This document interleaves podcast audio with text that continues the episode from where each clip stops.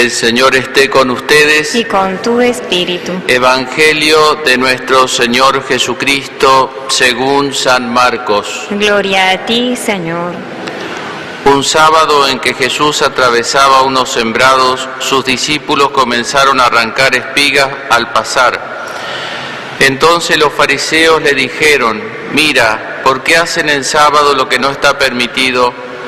Él le respondió, ustedes no han leído nunca lo que hizo David cuando él y sus compañeros se vieron obligados por el hambre, cómo entró en la casa de Dios en el tiempo del sumo sacerdote Abiatar y comió y dio a sus compañeros los panes de la ofrenda que solo pueden comer los sacerdotes, y agregó, el sábado ha sido hecho para el hombre y no el hombre para el sábado, de manera que el Hijo del Hombre es dueño también del sábado.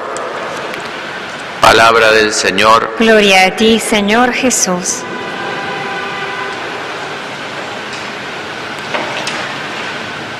En la primera lectura que venimos escuchando ya de la semana pasada, el texto a los, la carta a los hebreos, eh, se nos trata en este día especialmente del tema de la esperanza, un tema muy necesario, fundamental, entender correctamente la esperanza. Y hay dos cosas que podemos decir teniendo en cuenta el texto. Uno es que dice que la esperanza es como un ancla del alma, sólida y firme, un ancla que va a lo profundo, eh, tan profundo que, que pasa ya a más allá del velo, o sea, que no ancla en esta vida transitoria, sino a la eternidad. Entonces la esperanza eh, supone una certeza, pero con esta aclaración. Eh, no- nosotros esperamos, hay dos formas de esperar.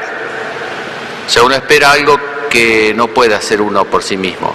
Lo que puede hacer por sí mismo lo tiene que hacer por sí mismo. Lo que no puede hacer por sí mismo, eso es lo que uno espera. Ahora, hay dos modos de esperar en otro. Cuando el otro me prometió darme algo gratuitamente, pero me lo prometió, yo espero con certeza. Cuando el otro no me lo prometió, yo lo espero sin exigencia. Si no tenemos bien esos tantos, esa distinción, podemos, nos puede pasar como le pasa a tantas personas, que a veces rezan por algo y cuando no, lo obtienen pierden la fe. Pierden la fe en Dios porque esperaron mal. No, no, no mal en el sentido de esperar cosas malas, sino no esperaron correctamente. De Dios nosotros podemos esperar con certeza lo que Él nos prometió, pero no podemos esperar con la misma certeza lo que Él no nos prometió, porque no nos está traicionando, porque Él nunca nos prometió eso. Nosotros podemos esperar con certeza de Dios la gracia, podemos esperar con certeza la vida eterna, siempre hay esperanza, pero no podemos esperar con certeza un milagro, por eso es milagro. No significa que no se pueda pedir. ¿no? Pero una persona tiene una enfermedad o lo que fuese y necesita un milagro para salvarse, lo puede pedir, pero no, no lo pide o no se puede esperar del mismo modo que esperamos que Dios me dé la gracia en un momento de tentación o que Dios me dé, eh, me dé la Eucaristía, ¿no es cierto?, en el momento de la consagración, que baje ahí. Eso se espera con certeza, porque Dios se ató a eso, Dios lo prometió. Eso es lo que dice aquí, uno de los, de los temas que dice, ¿no?, que la promesa, Dios se compromete con promesa y juramento a algo. Es decir, Dios no nos prometió que en esta vida no vamos a tener cruces ni dificultades, no nos prometió el pare de sufrir ese. En ningún lado aparece de la Biblia el pare de sufrir. Ap- Aparece el aprenda a sufrir, al contrario, cargue su cruz y me siga. ¿Mm? Entonces digo, hay que saber distinguir las cosas. No, no digo que no se pueda esperar de Dios salud, dinero y amor, por decirlo así, pero se espera de otro modo, no, no con exigencia. Si Dios no nos da, no tengo por qué eh, enojarme con Dios, ni quejarme. Veo como esas cadenas que aparecen en los, en los diarios, haga esto y en tres días, eh, esos, después no, no se puede uno presentar el reclamo en el cielo. Señor dice, porque Dios no se ató a eso, eso son cosas humanas. Esa es la primera precisión, que la esperanza nuestra se ata a Dios y esperamos de Dios, pero esperamos de Dios lo que Dios nos prometió dar, eso lo esperamos con certeza. La segunda eh, precisión con respecto a la virtud esta tan importante de la, de la virtud de la esperanza es que dice el texto que, eh, a ver dónde dice, eh, que no nos, eh, no nos dejemos arrastrar por la pereza. Así dice, en lugar de dejarse estar perezosamente, dice, la esperanza eh, no es esperar todo de Dios, sino esperar de Dios lo que no podemos hacer nosotros. Lo que podemos hacer nosotros lo tenemos que hacer nosotros. ¿Eh? A Dios rogando y con el mazo dando. Si uno en esto mismo de la salud, si uno tiene, para eso si no, yo me enfermo y rezo nomás para que Dios me cure. No, tengo que ir al médico, tomar los remedios, poner los medios que están a mi alcance. Por supuesto siempre necesitamos un plus y a veces según la enfermedad con más razón, por decirlo así, y así en todos los órdenes de la vida. La esperanza entonces no nos pone en una actitud totalmente pasiva, sino que se espera lo que no se puede conseguir por sus propias fuerzas.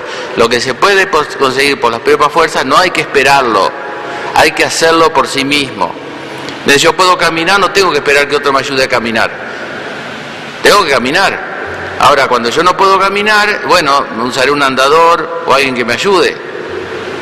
Pero si yo puedo hacer algo, lo hago por mí mismo. Y eso se distingue en este segundo aspecto, la esperanza de la ilusión. Le voy a poner un ejemplo muy gráfico, ¿no? No lo he patentado todavía, pero bueno, una imagen. Si yo, por ejemplo, quiero ganar el Kini 6, pero no juego al Kini 6 como me pasa, no, no. Eso es tener la ilusión, yo tengo la ilusión de ganarlo. Necesito dos milagros ahí. Ahora, si yo juego, tengo la esperanza, no la esperanza teologal, por supuesto, pero tengo la esperanza con minúscula de ganarlo. Pero si yo no juego, eso es ilusión. Cuando no se ponen los medios, eso que tiene uno es ilusión. Y a la ilusión, ¿qué sigue? La desilusión. Así de simple, ¿no? En cambio, a la esperanza, ¿qué sigue? La confianza. No sigue la desilusión, porque uno sigue esperando igual. Bueno, pidámosle entonces eh, en estos tiempos, ¿no? En el cual tal vez uno de los pecados más, eh, más de raíz sea este tema de la, de la esperanza. Y pensemos que es eh, el pecado más, digamos, más, por decirlo así, más demoníaco en el sentido de que el demonio es un ser desesperado justamente, esencialmente desesperado. Así que esa es la especialidad en la tentación, la desesperación, en cualquiera de sus formas. ¿no? Bueno, pidámosle entonces tener esta certeza, ¿eh? la certeza, por ejemplo, hoy nosotros esperamos que Jesús baje a la Eucaristía. Lo esperamos con certeza a eso. Pero bueno, también tenemos que poner los medios nosotros para recibir a Jesús que baja aquí con certeza eh, con las mejores disposiciones de nuestro corazón. Que la Virgen nos conceda esa gracia.